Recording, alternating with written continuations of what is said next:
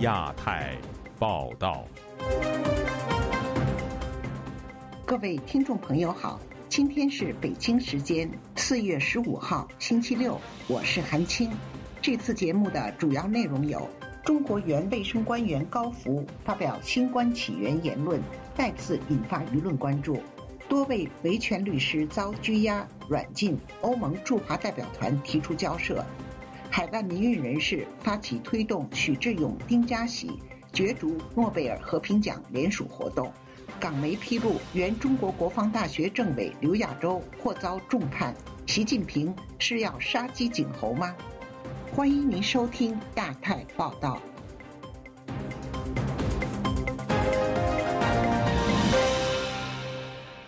虽然中国官方宣布胜利抗击新冠疫情已过去了两个多月，但国际社会对疫情的溯源和追责并未停止。中国前疾控中心主任高福近日再次发表新冠起源言论，并公开否认了溯源的国际研究成果。有学者认为，高福的说辞更倾向于政治化，而不是基于事实。请听记者精美的报道。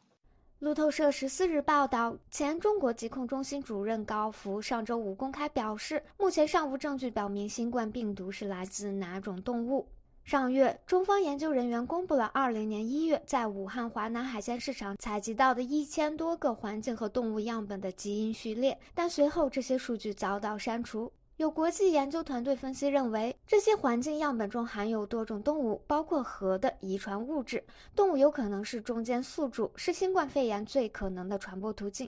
然而，高福院士团队四月五日在国际知名期刊《自然》上发布的一份报告认为，目前仍没有明确证据证明新冠病毒起源于人畜共患异株事件。四月八日，中国国务院新闻办公室也就中国新冠溯源研究情况举行发布会。北京化工大学生命学院院长童一刚表示，发现核的遗传物质现在是远远没有足够证据证明它是新冠病毒的源头。中国红十字基金会前高管任瑞红表示，高福的说辞进一步支持了中国官方的说法。中国呢一直是想把这个溯源引到由美国带到中国，他在国内的宣传口径也是这样的。这次动物样本的这个支持证据成立的话，那中国的那个说法就肯定是不可能的了。新冠疫情肆虐，给全球的社会民生、经济发展造成重创。而病毒溯源的有关工作也在各国展开，国际社会对新冠溯源的调查也包括实验室泄露假说，但这一可能性遭到中国否认。此外，公开呼吁追责中国政府隐瞒疫情的武汉受害者家属张海在今年二月被捕，而参与有关反对医保改革白发运动的武汉市民童梦兰也于上月底被抓，外界因此将童梦兰称为第二个张海。任瑞红表示，中国有刻意隐瞒真相的嫌疑。当局知道，一旦事实公之于世，后果将难以控制。毕竟，死亡的这些人的家属，他们很难接受，他们可能是作为某种牺牲品来为这次公共事件来买单了嘛。所以，这就是为什么他出于维稳的需要，他要一直的来保持他以前的一个宣传口径。《华尔街日报》也调查发现，中国在宣布抗击新冠疫情取得胜利的两个月后，当局正通过掩盖季度性尸体火化数据来重塑中国民众对这场疫情灾难的集体记忆。美国纽约城市大学政治学教授夏明表示：“中国政府在这个问题上呢，是有事情是要瞒、要掩盖的，而高福的所作所为，无非就是配合这个中国的大的这个掩盖的一个行动。我们也可以呃猜想，这个掩盖的这个后面呢。”有巨大的是中国政府的失误。自由亚洲电台记者经纬华盛顿报道：正在中国访问的德国外长贝尔伯克公开强调关注中国人权问题之际，多位在北京的维权律师却遭到警方传唤或限制出行。请听记者唐媛媛的报道。本周五，德国外交部长贝尔伯克与中国外交部长秦刚在北京举行战略会谈。贝尔伯克表示，德国希望中国正视新疆的人权问题。他说：“如果一些企业以人权的代价取得了优势，那就不是一个公正的竞争。”与此同时，欧盟驻中国代表团周五通过推特表示，余文生和许燕是在前往欧盟驻华代表团的路上被中国当局拘留，王全章、王宇和包龙军在家中被软禁。欧盟已经向北京当局提出交涉，要求无条件释放他们，坚决反对这种不可接受的做法。有消息显示，北京当局为了防范异议人士与贝尔伯克会面，本周五派出警察到北京维权律师包龙军、王全章、李和平的家门口把守，限制他们的出行自由。包龙军的妻子王宇律师周五告诉本台记者，当天一大早家门口站满了大汉，对方表示他们是来自广营派出所，要包龙军今天最好待在家里，不能出门。王宇以讯息方式写道：“来我家的不明身份人员不但非法限制我们出门，还用极其难听的言语挑逗包龙军，使包龙军气愤，从厨房拿来菜刀要和对方拼命。对方是八个身强体壮的大汉，包龙军如果出门了，肯定要被打，还会被反咬一口被抓。所幸后来我妈把包龙军拦住了，避免了一场流血事件。”王宇表示，来的人声称自己是警察，但是没穿警服，没有出示证件，也没有解释不让他们出门的原因。但是王宇认为，出行自由被限制的原因可能与贝尔伯克访华有关。此外，维权律师余文生与其妻子许燕更是在前往德国使馆的路上被警方强制带离，至今下落不明。许燕在推特上发布的视频中说道。就算是见什么哦，是欧盟、法国、德国的人这官员就违法吗？国际中国有法律不允许见吗？你跟我说说哪条法律？许燕在另一部视频中还表示，宇文成律师还有许燕现在要把我们带到八角，呃，而且很很有可能带到八角派出所。他说得我们口头传唤，在地铁里不上来，强制拉我们要要求我们上来。自由亚洲电台记者唐媛媛，华盛顿报道。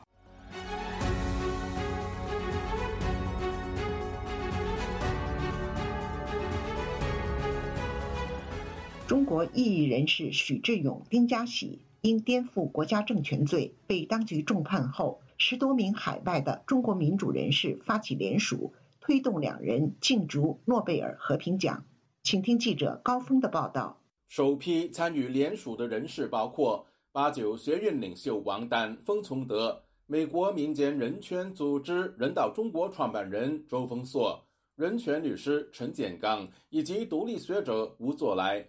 吴作来说：“盼望许志勇、丁家喜最终能获得诺贝尔和平奖，为中国其他异议人士带来希望。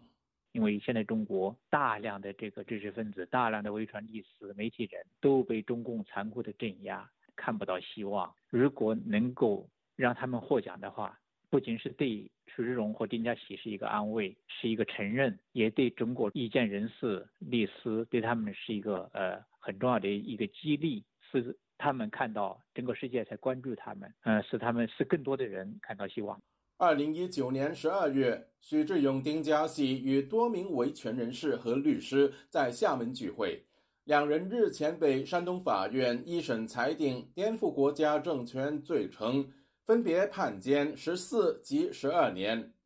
发起联署的八九学院领袖赵长青表示。许志勇、丁家喜为中国的未来奉献了前途。这个许志勇，整个的人生、整个的青春呢，都奉献给了推动中国社会进步。为这个目标呢，这已经是第三次入狱。他有良好社会地位啊，他是博士毕业啊，但是呢，他放弃了啊，这一般人看来美好的前程。丁家喜啊，他是一个很优秀的商业律师。上一次被判刑之后呢，啊，还来到美国和自己的妻子、女儿团聚，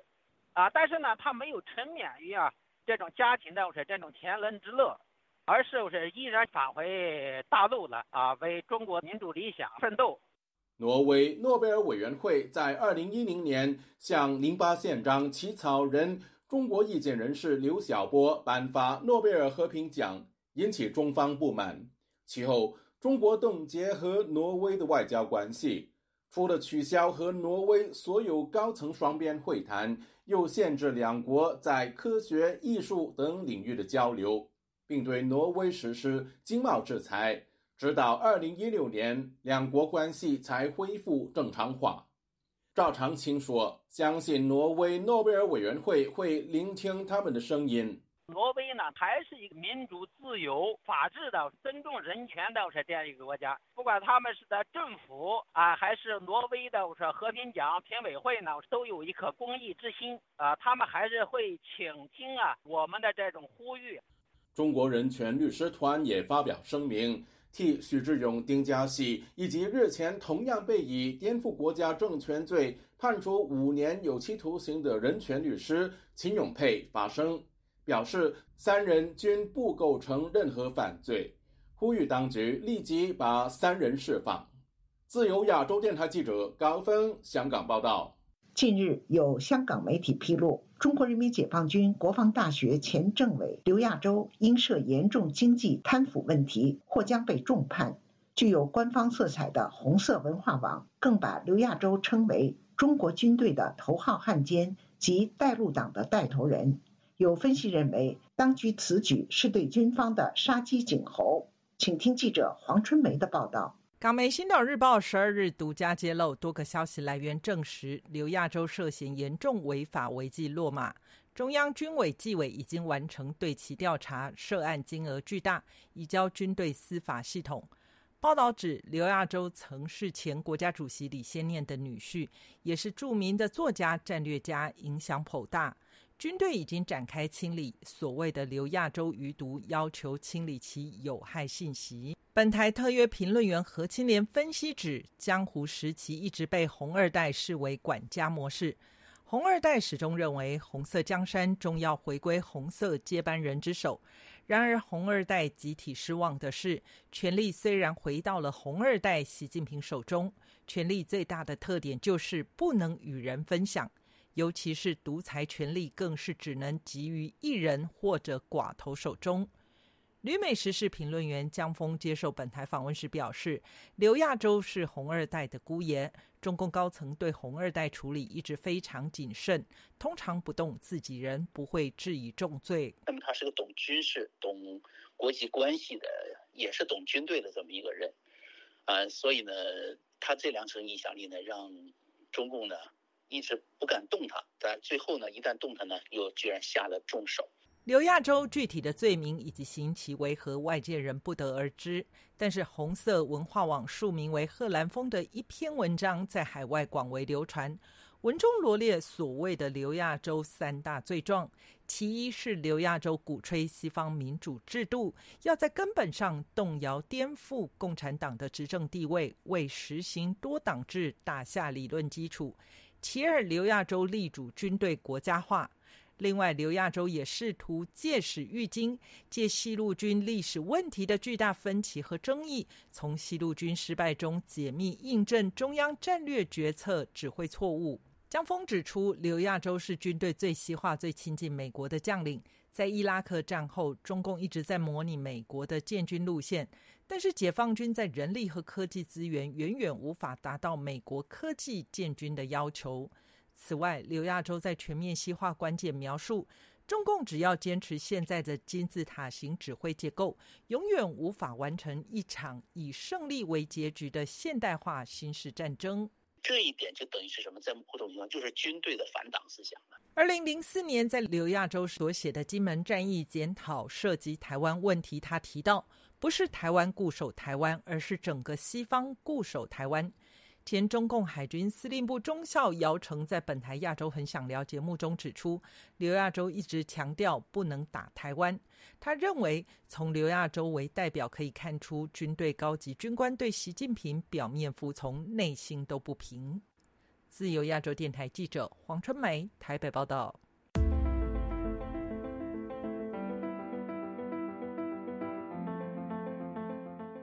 近日，中国军方在台湾周围发起三天的环台岛战备警训和联合利剑演习。在本台《亚洲很想聊》节目中，台湾的前空军副司令张延廷认为，中方的政治及军事意图就是将台海内海化；而解放军海军司令部前中校参谋姚成则认为，中方此举是以武逼统、以武逼降。请听记者黄春梅的报道。中共解放军的三天演习，张延廷指出，解放军的海空兵力以装挂实弹的全备战方式，越过台湾海峡进行战备巡逻，同时联合陆海空火箭军等军种展开联合利剑演习。这种近似类封锁的做法是这一次演习的特性。张延廷分析，中共的目的除了台湾内海化之外，丰达一体战略制造台湾腹背受敌。飞机都在这个台湾的西边，现在台湾东边也有战机了。OK，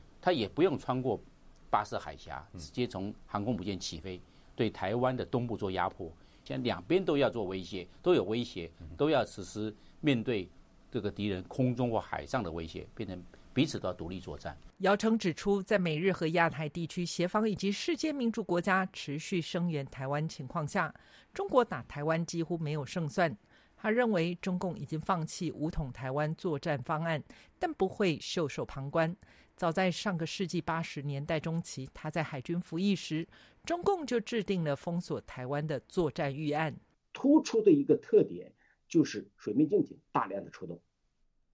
因为。封锁台湾作战预案最关键、最后的一个行动，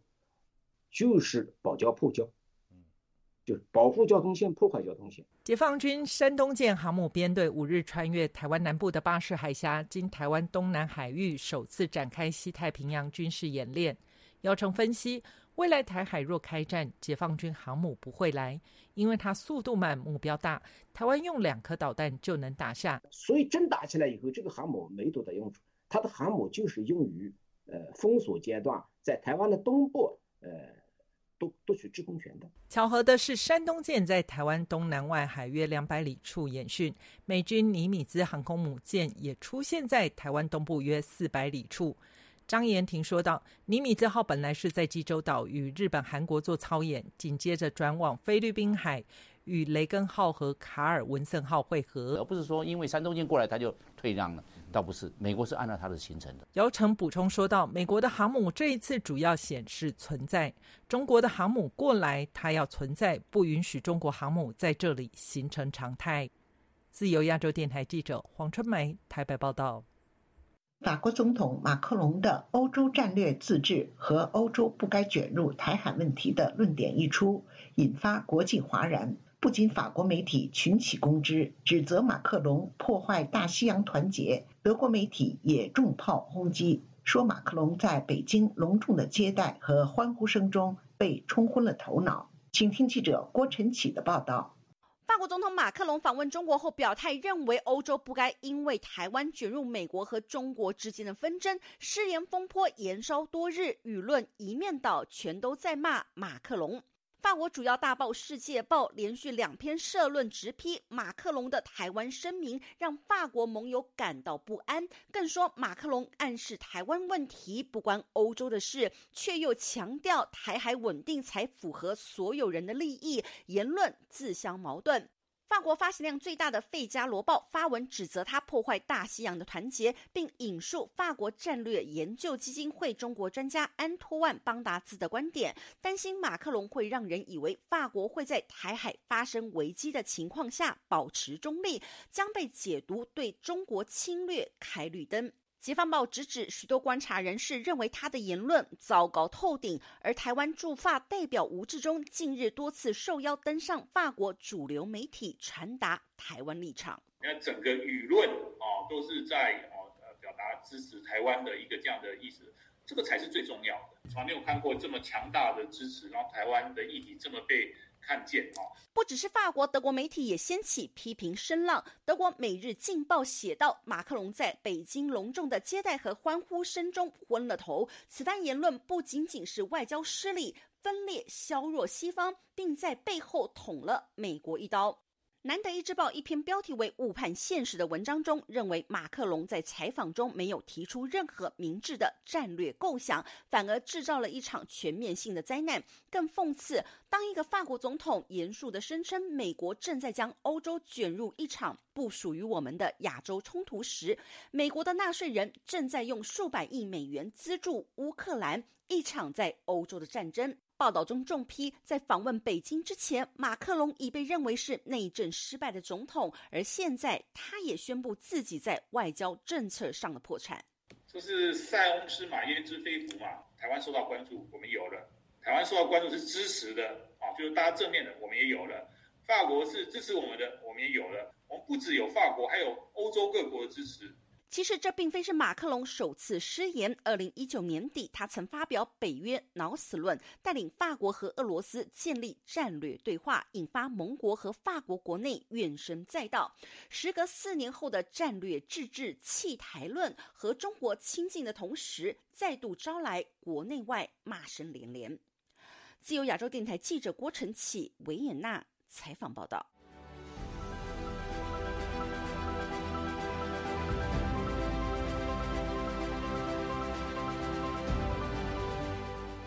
东京大学教授阿古智子披露，一名在日留学的香港女生，在日期间怀疑因在社交平台发文支持香港独立，回港时遭到香港国安拘捕。香港律师表示，事件显示国安法域外效力无上限。请听记者陈子飞的报道。香港国安警察上个月拘捕职工盟前总干事邓燕儿时，同步公布拘捕二十三岁的香港女学生，涉嫌在脸书发布煽动香港独立信息，涉嫌违反国安法煽动分裂国家罪的消息。日本东京大学教授阿古智子对本台表示，该名女生是在日本一所大学读本科一年级，三月回香港更换身份证时被国安拘捕。女生的男朋友没想到，女朋友因为网上言论被拘捕，护照。被没收，暂时没办法回日本读书。他表示，这次是国安法实施后在日本的首例，影响极大。他就是在社交媒体写了香港